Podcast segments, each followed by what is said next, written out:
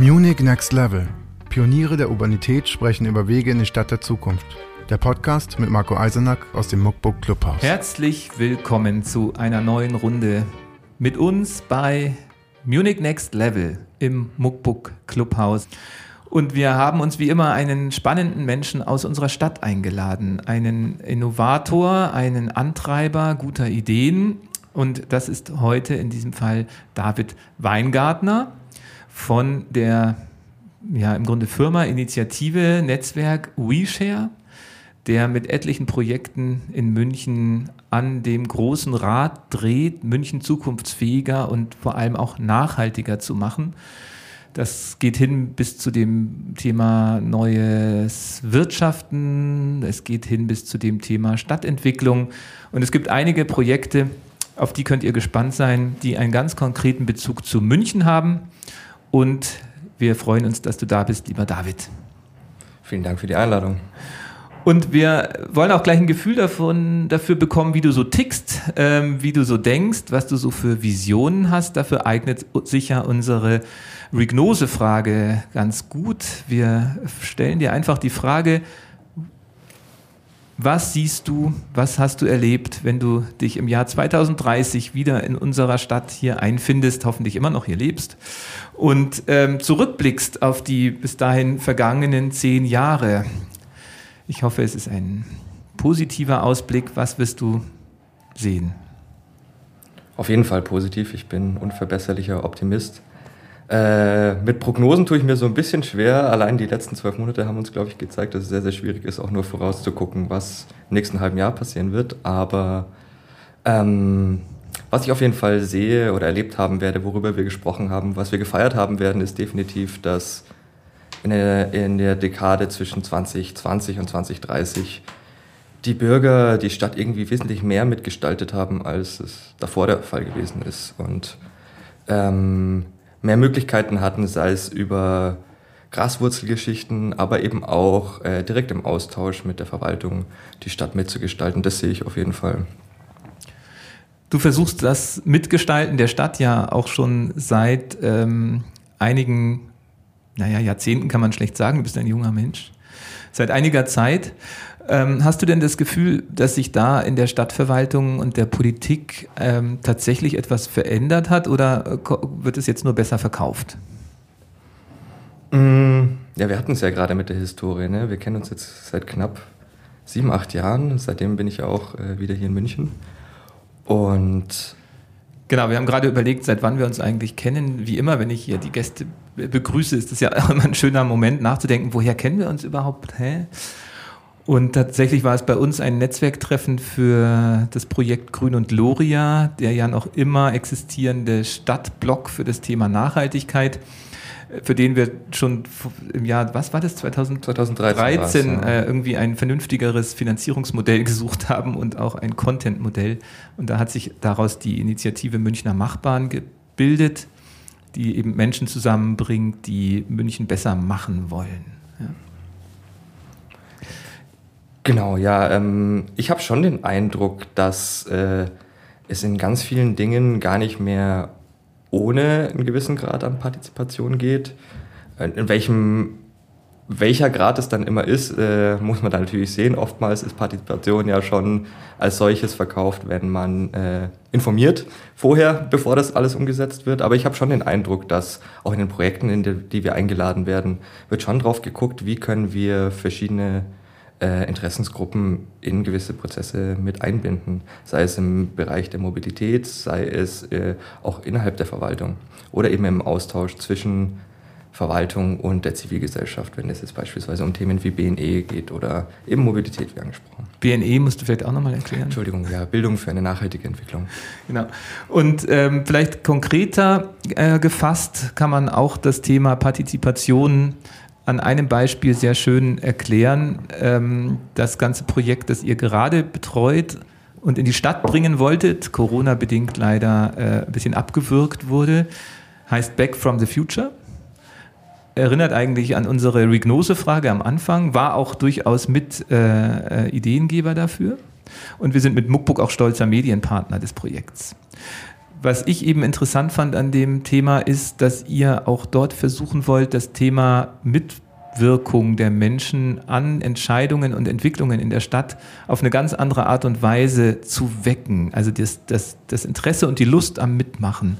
Erzähl mal, was dahinter steckt.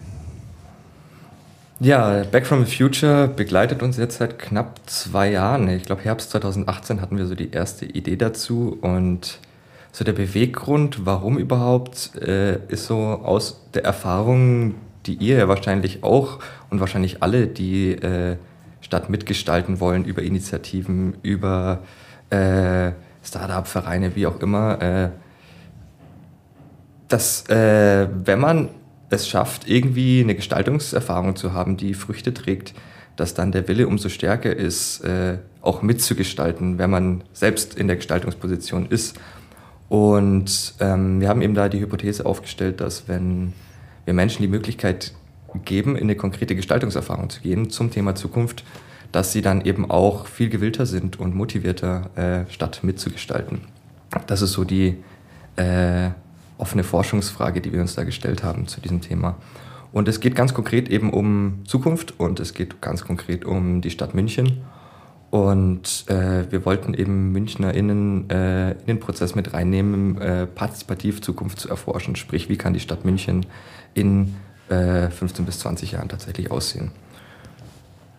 Und dann ging es aber nicht darum zu sagen, wir, wir wollen einen neuen Altstadtring oder wir wollen die Isar weiter renaturieren, sondern ihr habt euch irgendwie was sehr wirklich ja. Konkretes, sozusagen Anfassbares überlegt. Ja, davon gibt es ja schon eine ganze Menge, also diese Themen, die du gerade angesprochen hast, sondern uns ging es einfach darum, ähm, diesen Zukunftsprozess ein bisschen äh, zu demokratisieren, weil es ist ja oftmals so, wir kriegen vorgesetzt irgendwelche Trends, Forecasts, äh, die wir konsumieren können und die uns dann sagen, so wird Zukunft ganz konkret aussehen.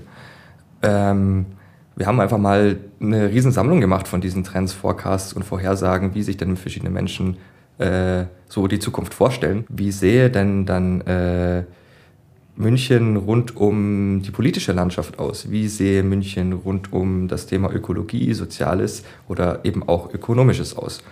Und das gibt einem ziemlich breites Bild von der Gesellschaft, wie sie sich dann darstellt. Aber um dann wirklich konkret zu werden und das wirklich für äh, den einzelnen Münchner Bürger, die einzelnen Münchner Bürgerinnen quasi nahbar, anfassbar zu machen, haben wir überlegt, okay, welche Bedürfnisse hättest du denn dann tatsächlich in dieser konkreten Zukunft? Was sind Alltagsgegenstände, die dir dein Leben dann tatsächlich erleichtern? Und also eigentlich eine Art Produktentwicklung dann. Sozusagen, genau. Letzten Endes äh, haben all diese Menschen äh, in ihren konkreten Visionen ganz konkrete Alltagsprodukte gestaltet, die sie dann auch äh, in prototypischer Art und Weise gebaut haben. Also wir haben im zweiten Teil des Workshops eine Art Low-Tech Maker Lab installiert auf dem Kreativquartier, wo die Menschen dann äh, diese Produkte als Prototypen gebastelt haben. Und, und, glaubst du auch, das hat nochmal einen besonderen Effekt, die Dinge dann auch wirklich mit den eigenen Händen umzusetzen? Was haben die dann so berichtet? Ja, das war so unsere Idee, dass es so wäre. Und die Rückmeldung haben wir tatsächlich auch von den Teilnehmerinnen bekommen, dass es tatsächlich einen Unterschied macht, ob ich bloß darüber spreche, darüber hirne, wenn das vielleicht zu Papier bringe, oder wenn ich dem Ganzen tatsächlich durch meine Hände eine Form geben muss. Also wenn ich das wirklich gestalten muss. Müssen wir mal über Beispiele reden. Ich habe hier nämlich gerade die Website äh, geöffnet, die wir äh, auch gerne nachher nochmal verlinken, äh, wo schon so ein paar Prototypen zu sehen sind. Ich glaube, auf der WeShare-Seite sind die zum Teil vielleicht, Aha, aber eigentlich kommt ja eine Ausstellung noch. Ist, genau, das ist der perfekte Zeitpunkt eigentlich drüber zu sprechen, weil ähm, es wird einen Ausstellungskatalog geben, ähm, wo wir all diese geborgenen Artefakte aus der Zukunft äh, darstellen werden, die alle Zukunftsreisenden quasi mitgebracht haben. Und äh, es wird auch eine Intervention geben. Also die, der zweite Projektteil ist natürlich, weil wir können in diesen Workshops eine begrenzte Anzahl von Menschen auf die Reise mitnehmen. Unsere Idee ist aber natürlich, dass möglichst viele äh, Münchner und Münchnerinnen erfahren sollen, wie sich ihre Mitbürger und Mitbürger ihre Zukunft vorstellen und dann einfach auch da in Resonanz zu gehen und zu überlegen, äh, ist es eine Zukunft, in der ich gern leben wollen würde oder nicht? Und wenn ja, was sind denn vielleicht Parameter, an denen ich schrauben kann, um diese Zukunft aktiv mitzugestalten? Also es zweiteilig sozusagen äh, dieser Prozess. Und genau, die Ausstellung ist gerade quasi kurz vor der Live-Stellung, sprich, äh, da werden dann alle Artefakte zu sehen sein, zusammen auch mit der Zukunftsvision und in welchem Kontext dieses Artefakt eingebettet ist. Online online. In deinem Wohnzimmer. Und sozusagen. aber auch tatsächlich wird es an einzelnen Orten dieser Stadt diese Artefakte auch zum Gucken geben. Um, ja, umstandsbedingt, äh, ursprünglich war ja geplant, tatsächlich eine dezentrale Ausstellung in der Stadt zu machen mit Intervention, wo die Menschen diese Zukünfte auch mal anfassen, ausprobieren können. Also sich verschiedene Zukünfte mal anzuziehen, um zu gucken, wie fühlt sich das denn eigentlich an, weil wir gemerkt haben, auch in den Stammtischen, die wir in der Zeit stattfinden haben lassen, wo wir so ein Artefakt einfach mitgebracht haben, wo die Leute das anfassen konnten, es macht einen Unterschied, ob ich diese Zukunft anfassen kann oder nicht. Und ähm, genau, dementsprechend äh, leider nur zum Angucken in der Realität, aber äh, digital durch die Intervention zumindest virtuell zum Anfassen. Aber Mehr will ich gar nicht dazu Intervention verraten. Ja, aber ich verrate noch ein bisschen mehr, weil ich habe, äh, als mir das Projekt vorgestellt wurde, auch immer nicht verstanden, wovon David spricht, bis ich mal so ein Artefakt äh, genauer beschrieben bekommen habe und was es denn so für Nutzen hat. Also ähm, was man jetzt schon googeln kann, ist äh, zum Beispiel eben sind hier zwei Artefakte die man vielleicht ein bisschen erklären kann. Das ja. ist quasi eins habe ich hier vor mir, da sind ähm, so alte Stereo-Kopfhörer mit schönen weichen Polstern. Obendrauf ist eine Webcam installiert, dann ein Gewächs, an dem irgendein wahrscheinlich sogar womöglich Plastikbehälter hängt. Du sprichst bestimmt vom Sentiment-Helm. Sentiment-Helmet heißt es, genau. Und dann ist da unten noch irgendwie so ein Adapter dran. Wofür ja, ist der geschaffen? Kannst du dir vorstellen, der hängt beispielsweise, ähm, es gibt Räume wie am Münchner Flughafen oder am Münchner Hauptbahnhof im Aufenthaltsbereich, wo man äh, wartet vielleicht auf den Anschluss oder die nächste Reisung, wo man zur Ruhe kommen möchte. Und wenn man halt gestresst ist beispielsweise, kann man dann diesen Sentimenthelm ähm, anziehen und der analysiert erstmal deinen Stresszustand und abhängig von dem, was er da misst, ähm, gibt er dir beispielsweise äh, gewisse Gerüche an die Nase, die dich vielleicht an deine Kindheit erinnern oder an äh, Situationen, wo du ganz entspannt warst. Über die Kopfhörer hörst du Musik, die abgestimmt auf dich, dich eben entstressen soll, so dass du dann äh, quasi basierend auf deinem derzeitigen Stresslevel äh, zur Ruhe kommen kannst. Super. Und ähm, dann ist hier noch ein ähm, Produkt, Artefakt, äh, das sieht aus wie so ein Nintendo Joystick äh, oder auch ein bisschen wie ein Insekt mit Fühlern. Ähm, was, das ist der Life ja. Essential Add-on. Ja, das war tatsächlich auch ein sehr dystopisches äh, Szenario, wo es letzten Endes darum geht, dass die virtuelle Realität immer viel mehr Interaktion in der physischen Realität ablösen wird, sprich ähm, wir können ganz viel Sozialleben, was wir eigentlich momentan äh, so im Café abbilden, äh, im virtuellen Raum abbilden. Sprich, die Menschen haben eben die Möglichkeit, äh, sich in virtuellen Realität zu treffen, sich zu unterhalten, so ähnlich wie Second Life, nur ein bisschen weiterentwickelter, äh, bis hin zu kompletten Bildungsveranstaltungen äh, in der virtuellen Realität. Also so wie was wir jetzt mit Zoom sowieso alle die ganze Zeit machen im Corona Genau, genau. Nur eben, dass man diese Distanz gar nicht mehr so spürt. Ganz dafür ist nämlich erlebt. dieses, mhm. dafür ist dieses äh, Item nämlich, weil ähm, es ist ja heute schon vorgekommen, dass gewisse Menschen irgendwann nicht mehr merken, wie erschöpft sie vielleicht einfach sind und dann irgendwann mal vom Computer, äh, vom Stuhl fallen, wenn sie zu lange gezockt haben, sozusagen. Ne? Aber dieses Gerät misst deine Vitaldaten, beispielsweise ob du ausreichend ernährt bist, ausreichend hydriert und was auch immer noch wichtig ist für den Körper und führt dem im Zweifelsfall äh, Stoffe zu, damit du eben keine Mangelerscheinung hast und sozusagen dann noch länger in der virtuellen Realität verbleiben kannst, ohne dich abzustöpseln.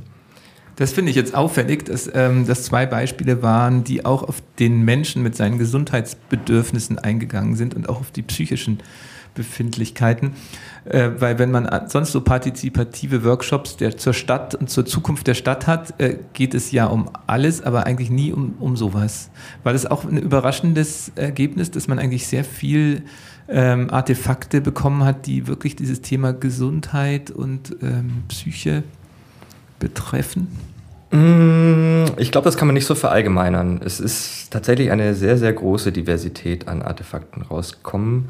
Was aber schon sich so abzeichnet, ist, dass es ganz, ganz viel um den Menschen an sich ging, um das Miteinander zwischen Menschen und ähm, ja schon sehr, sehr kritischen Blick auch auf das, äh, was gerade eben jetzt schon am Entstehen ist. Also das fanden wir ganz spannend, dass es eigentlich oftmals einfach auch darum ging, Entwicklungen zu hinterfragen. Also es gab dann auch äh, Liberty beispielsweise, ein Produkt, das man dann kaufen kann, das dazu dient, äh, beispielsweise dich wieder von dieser technischen Entwicklung, die gerade stattfindet, abzukoppeln. Also du kannst damit beispielsweise Bioimplantate, die wir dann vielleicht in deinem Körper haben werden, äh, quasi wieder aussondern. Du kannst dein Smart Home äh, einfach wieder zu einem regulären Zuhause zu machen und äh, solcherlei Dinge. Also das wird, wurde ganz viel auch die, diese Technologie, Technologiegläubigkeit, äh, sag ich mal, auch ein bisschen revidiert. Also dass Technologie uns retten wird, vor allem was da so kommen mag. Mhm. Spannend. Wie war denn insgesamt so das ähm, Ergebnis? Es waren, wie viele Menschen waren beteiligt? Wir hatten jetzt knapp 150 Menschen, die durch den Prozess Das heißt, ihr habt wirklich sind. mit 150 Münchnerinnen und Münchnern in die Zukunft geschaut und auch da ja, das ist ja fast schon ein ähm, valides, eine valide Menge, um auch wirklich eine Umfrage durchzuführen. Äh, nicht, ganz, Zukunfts nicht ganz 150 Münchner, Münchnerinnen, weil wir hatten tatsächlich einen Workshop auch mit Studierenden aus Barcelona, die äh, an der Design-Uni dort studiert haben und die diesen Prozess sehr, sehr spannend fanden und für ihre Stadt eben eventuell adaptieren möchten. Und dementsprechend sind bei den 150ern, für 150 auch ein paar aus Barcelona dabei. Ja, aber äh, genau, dazu kommen wir auch ja. gleich noch, warum eigentlich Barcelona. Ähm, das war immer der Grund, warum ich den David um sein Netzwerk beneidet habe mit meinem Münchner Netzwerk. Aber dazu gleich, äh, was sicher eben äh, spannend ist, ist, dass ihr eben wirklich fast repräsentative Zukunftsvisionen dann entwickeln konntet. Wie sehen denn die Münchner äh, die Zukunft eigentlich? Wie gesagt, sehr, sehr divers. Also ich glaube, ähm, man kann nicht pauschal sagen, alle Münchner wollen mehr oder weniger Autos, äh, alle wollen mehr oder weniger Technologie. Äh, aber wie gerade schon gesagt, ähm, was auf jeden Fall sich so abgezeichnet hat, ist äh, dass so ein Wunsch ist nach mehr authentischem Miteinander irgendwo äh, und ähm, tatsächlich eben auch dieses, diese kritische Auseinandersetzung mit Entwicklungen, dass da irgendwie Bedürfnis dafür da ist, dem auch Raum zu geben. Und das Spannende ist, eigentlich ist das ja schon, lange vor Corona waren diese Workshops ja. eigentlich schon, wo dieses Miteinander ja noch ganz normaler Alltag war. Ist also nicht nur dadurch entstanden, dass wir jetzt in den letzten äh, Monaten erleben mussten, wie sehr uns dieses direkte menschliche Aufeinandertreffen fehlen kann. Ja, die letzten Workshops haben im vergangenen Herbst, ja. Ende letzten Jahres stattgefunden. Ja. Dann doch kommen wir doch gleich mal auf Barcelona, weil das ähm, ganze Projekt oder die Organisation, die dahinter steht, die in München jetzt solche Dinge umsetzt und vielleicht kannst du noch ein paar andere Beispiele erzählen, heißt WeShare und ist eben ein europaweites Netzwerk von ähm, Macherinnen und Machern mit ähm, einer besonderen Zukunftsvision. Wie würdest du das denn beschreiben? Wie würdest du denn WeShare vorstellen? Hm. Ich liebe diese Frage, weil du kannst wahrscheinlich äh, von unseren knapp 80 Konnektoren äh, könntest du jeden einzelnen fragen und würdest irgendwie ein bisschen eine andere Antwort bekommen. Also die Mitglieder heißen Konnektoren. Naja, aber letzten Endes gibt es zwei, ähm, sag ich mal, Möglichkeiten mit diesem Netzwerk verwoben zu sein. Also entweder man ist halt Member, Mitglied oder eben Konnektor. Die Konnektoren sind quasi die Menschen, die sich quasi aktiv dazu entschließen, diese Organisation auch mitzugestalten, mitzutragen und äh, beispielsweise lokal eben auch die Community zu betreuen, voranzutreiben und auch aktiv Projekte mit umzusetzen. Genau. Genau, und wie würdest du es dann als, äh, aus deiner Rolle beschreiben, was es ist? Ja, letzten Endes hat sich auch gewandelt, Wisha als Organisation über die letzten sieben Jahre, aber derzeit würde ich sagen, ist Wisha ein Netzwerk, das sich zur Aufgabe gesetzt hat, ähm, ja, derzeitige Entwicklungen in der Gesellschaft kritisch zu betrachten und äh, Raum dafür zu geben, um, sage ich mal, das, was äh, so an kreativem Geist äh, in unserer Gesellschaft, in Städten, in Communities steckt, äh, zutage treten zu lassen. Ähm, in ganz unterschiedlicher Form, sei es auf Stadtentwicklungsebene, sei es aber auch innerhalb von Organisationen, sprich darüber nachzudenken, wie kann eigentlich sich organisieren in der Zukunft funktionieren. Also ähm, also auch als Firma oder so. Genau, genau. Also es gibt sehr viele im Netzwerk, unter anderem ich eben auch, die sich eben mit diesem Thema stark auseinandersetzen. Also wie kann Kollaboration, was sage ich mal so das Überthema bei WeShare ist, also wie kann Zusammenarbeit, Zusammenwirken äh, gut funktionieren, welche Werkzeuge äh, haben wir da äh, zur Hand und was sind die Werte, die wir da an den Tag legen sollten. Äh, das kann man auf Organisationsebene sehen, das kann man aber eben auch als auf Stadtebene sehen, also Stadt als Plattform ähm, in Gemeinschaften auf ganz unterschiedlichen Ebenen.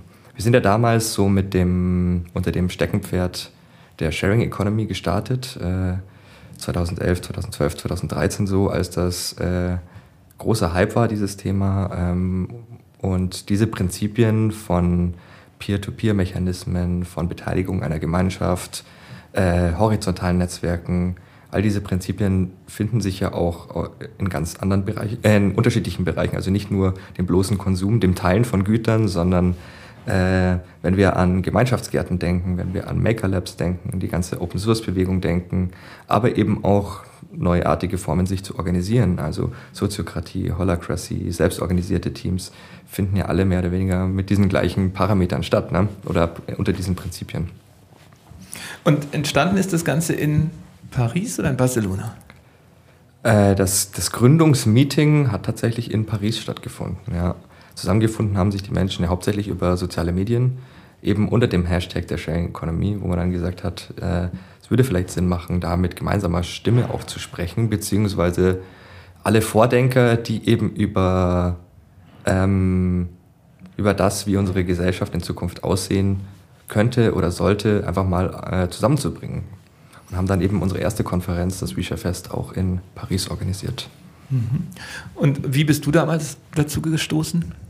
Ja, da kommt Barcelona ins Spiel. Also ich habe damals in Barcelona äh, gelebt und ähm, habe dann am ersten Wisha-Fest eben teilgenommen, äh, damals noch unter dem Deckmantel äh, der Forschung, weil ich äh, meine Abschlussarbeit damals geschrieben habe und all diese Vordenker, die ich natürlich brennend gebraucht habe, äh, um sie zu interviewen für meine Abschlussarbeit, waren dort halt eben vor Ort. Und ähm, was mich dann eben aber fasziniert hat, ist eben das Wie. Also die Themen, das Was natürlich, äh, wie, zu, äh, wie Gesellschaft in Zukunft aussehen kann, war natürlich auch faszinierend. Aber die Art und Weise, wie man das organisiert hat und wie diese Gemeinschaft, ähm, die ja von Haus aus dezentral aufgebaut war, äh, als hierarchiefreies, weitestgehend Netzwerk und einfach schon von Haus aus sich anders zu organisieren, hat mich einfach unglaublich fasziniert und fasziniert mich bis heute.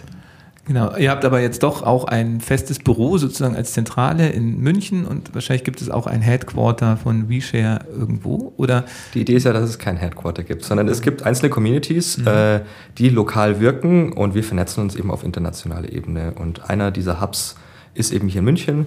Wir sind sehr, sehr froh, dass wir das Glück haben, auf dem Kreativquartier ein Nest gefunden zu haben wo wir uns einfach ja, sehr, sehr wohl und zu Hause fühlen. Und die, die jetzt neugierig geworden sind, wie kann man da mitwirken, teilhaben an diesem Netzwerk?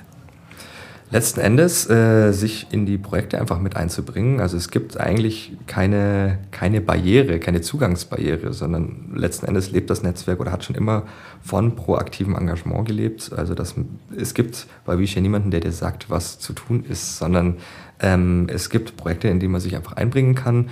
Ähm, Natürlich, es gibt, wie beispielsweise bei unseren Konferenzen, gibt es auch einfach mal die Möglichkeit reinzuschnuppern. Ähm, momentan ist es mit Konferenzen einfach äh, sehr, sehr schwierig, weil wir uns im Live-Setting nicht treffen können, sondern das findet alles eher virtuell statt.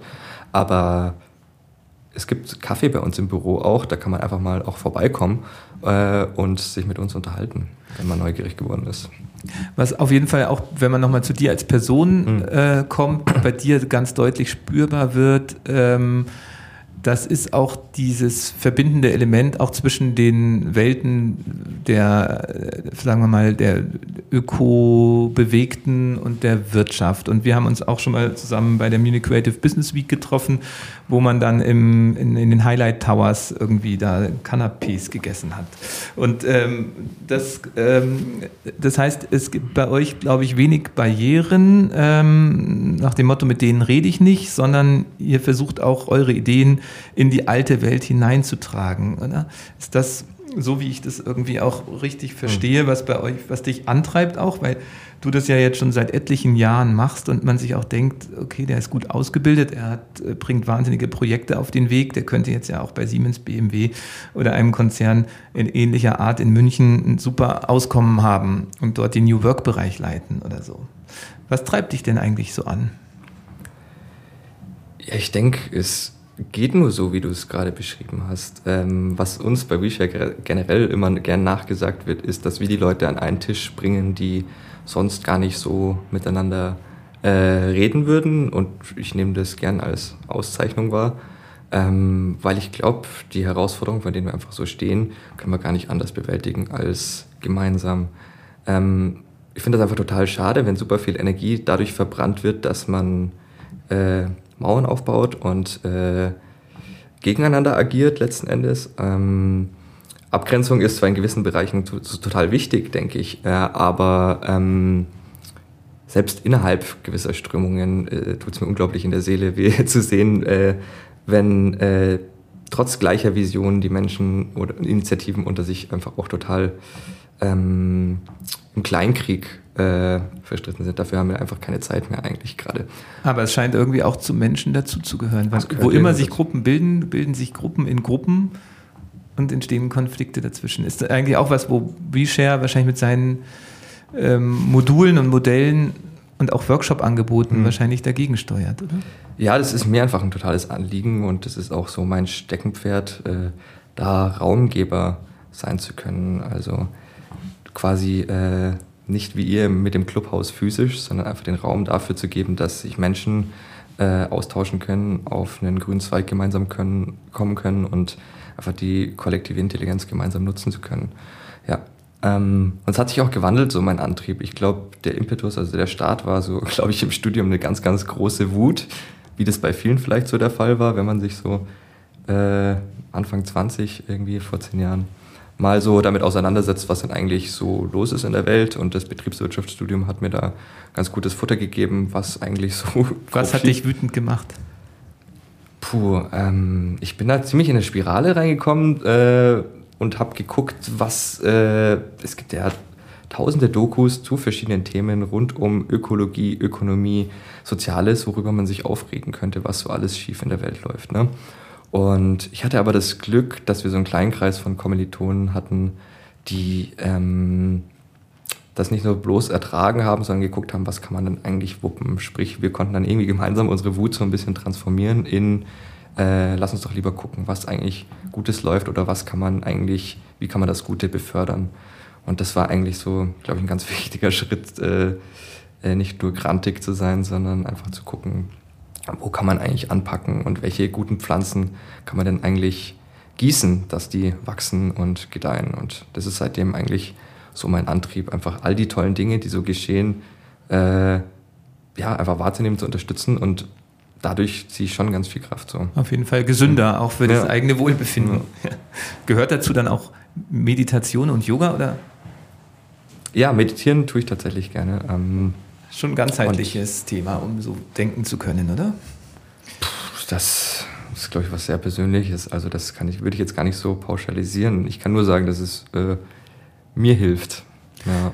Und ähm, gab es denn auch schon so äh, Aha-Erlebnisse dann im Leben? Also das eine Aha-Erlebnis war, dass du irgendwie keine Lust, Lust hattest, zu den Wütenden zu gehören mhm. äh, und das, den, die guten Vibrations äh, auf der anderen Seite erlebt hast. Ähm, und gab es auch schon Erlebnisse, wo du gesehen hast, dass du Gutes anstoßen konntest, was dir wieder Kraft gegeben hat?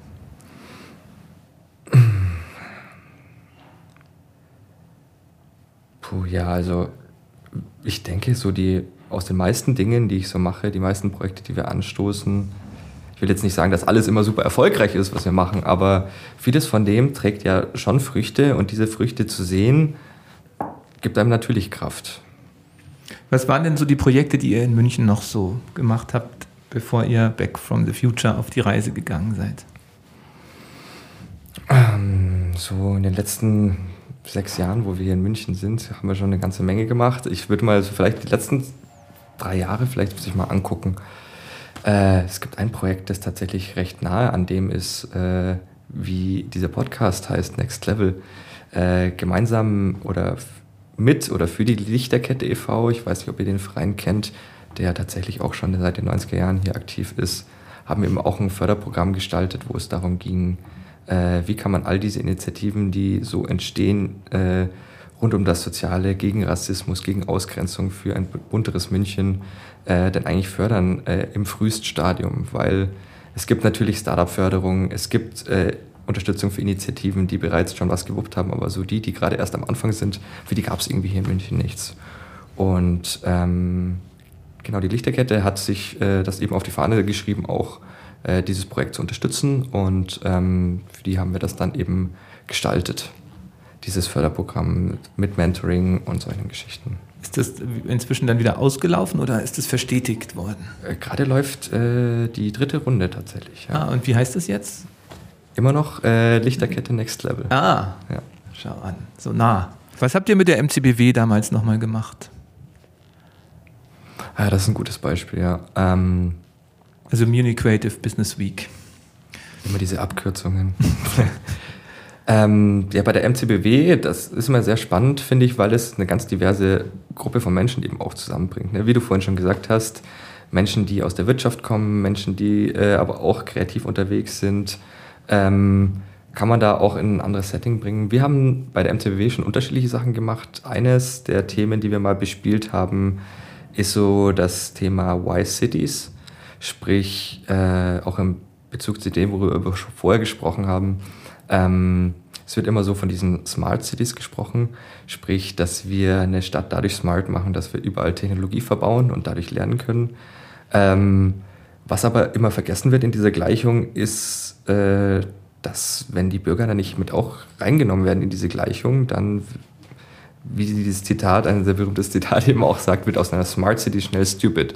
Mhm. Ähm, und dementsprechend äh, dieses Konzept von Y City, wo eben Bürger auch mit in der Gleichung aufgenommen werden, sprich, wo sie aktiv in die Stadtgestaltung mit einbezogen werden und haben da ein Austauschforum im Rahmen der MCBW gemacht, wo wir eine äh, Ausstellung zum einen hatten, wo verschiedene Ansätze rund um partizipative Stadtgestaltung sich angeguckt werden konnten, wo wir eine Fishbowl-Diskussion hatten mit Menschen, die sich mit Stadtgestaltung auseinandersetzen. Wir hatten zwei Keynote-Speaker aus eben Barcelona und äh, aus Eindhoven, äh, die eben ihre Ansätze, ihre Erfahrungen, ihre Projekte dort mit eingebracht hatten.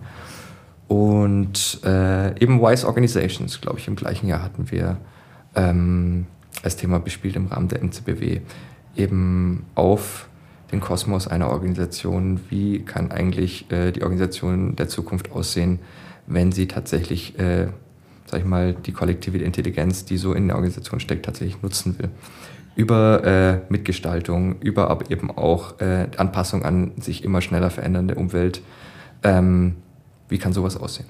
Da haben dann auch Firmen großes Interesse an euch. Da waren dann äh, natürlich andere Besucher als eben beim Thema Vice City so. Ähm, aber ja, tatsächlich ist ja eben das Schöne, dass man äh, die, die Diversität äh, ist einfach unglaublich spannend.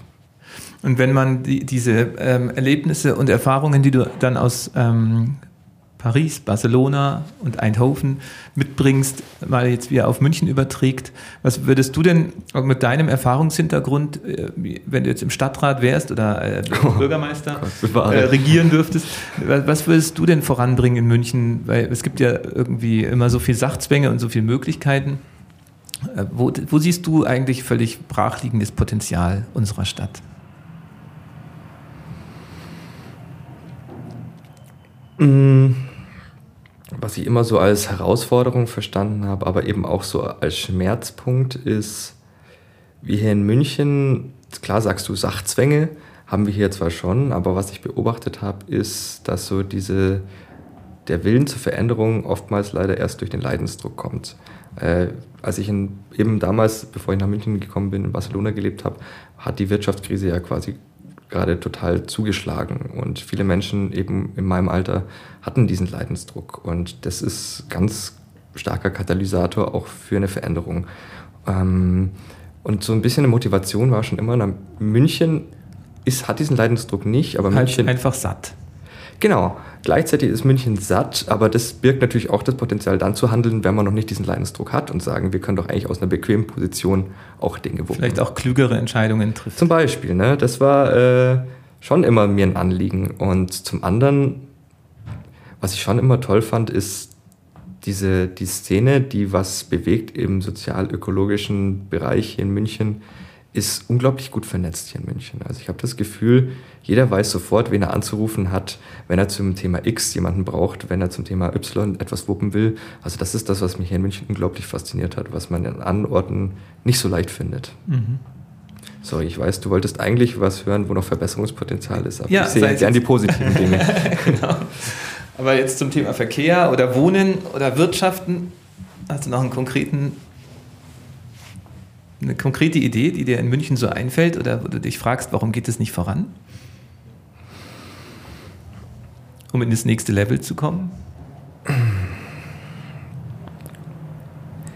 Ich meine, es gibt vieles, wo Verbesserungspotenzial da ist, aber ich glaube, das meiste kennen wir ja alle schon. Also, dass wir ein Problem haben mit Verkehr hier in München, wissen wir.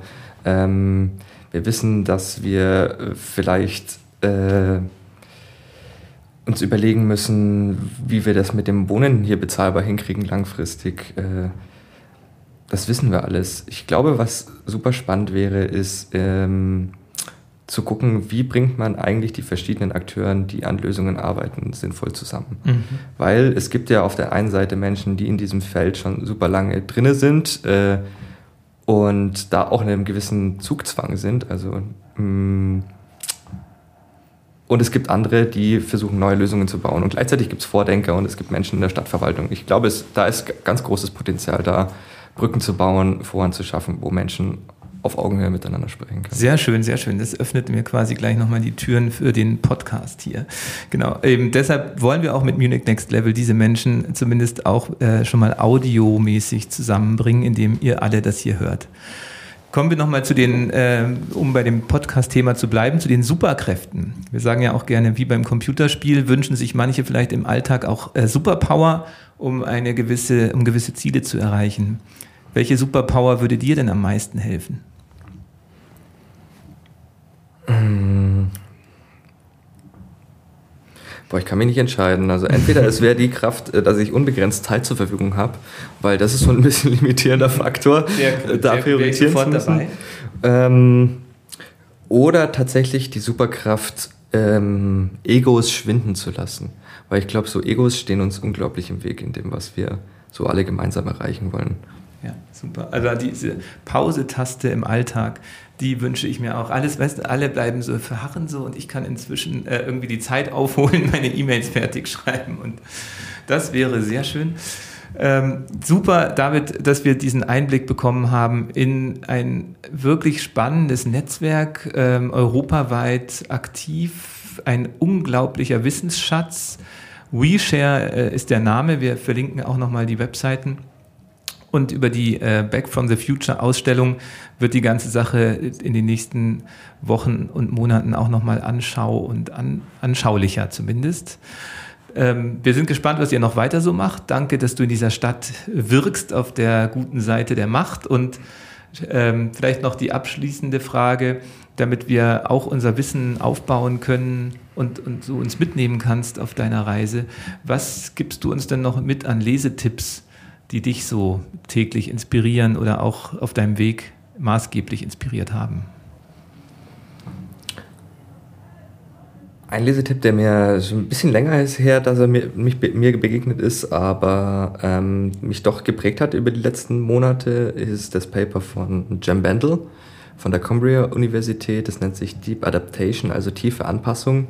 Ist mit einer Prise Salz zu genießen, weil es tatsächlich äh, in wissenschaftlichen Kreisen stark diskutiert wird, wie er da wissenschaftlich rangegangen ist. Nichtsdestotrotz spannend, ähm, weil er darüber schreibt, was passiert denn eigentlich, wenn wir äh, die Klimaziele nicht erreichen. Sprich, wenn das äh, Szenario eintritt, dass wir eigentlich uns an die Klimafolgen anpassen müssen.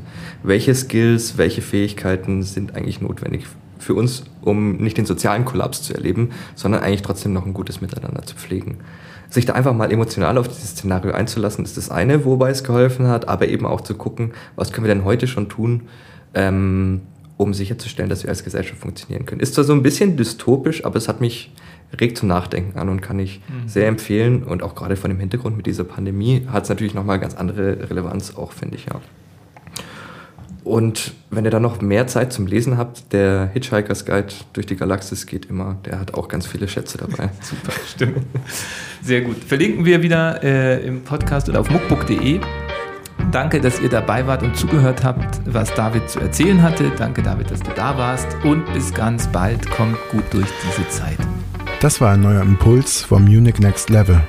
Wir sagen danke fürs Zuhören und hoffen, dass du für dich persönlich etwas mitgenommen hast. Der Podcast wird kuratiert vom Munich Next Level, dem Think Tank und Innovationsnetzwerk des Stadtmagazins Muckbook. Wenn du mitwirken möchtest oder mehr über das Projekt erfahren willst, findest du alle Infos im Web unter muckbook.de.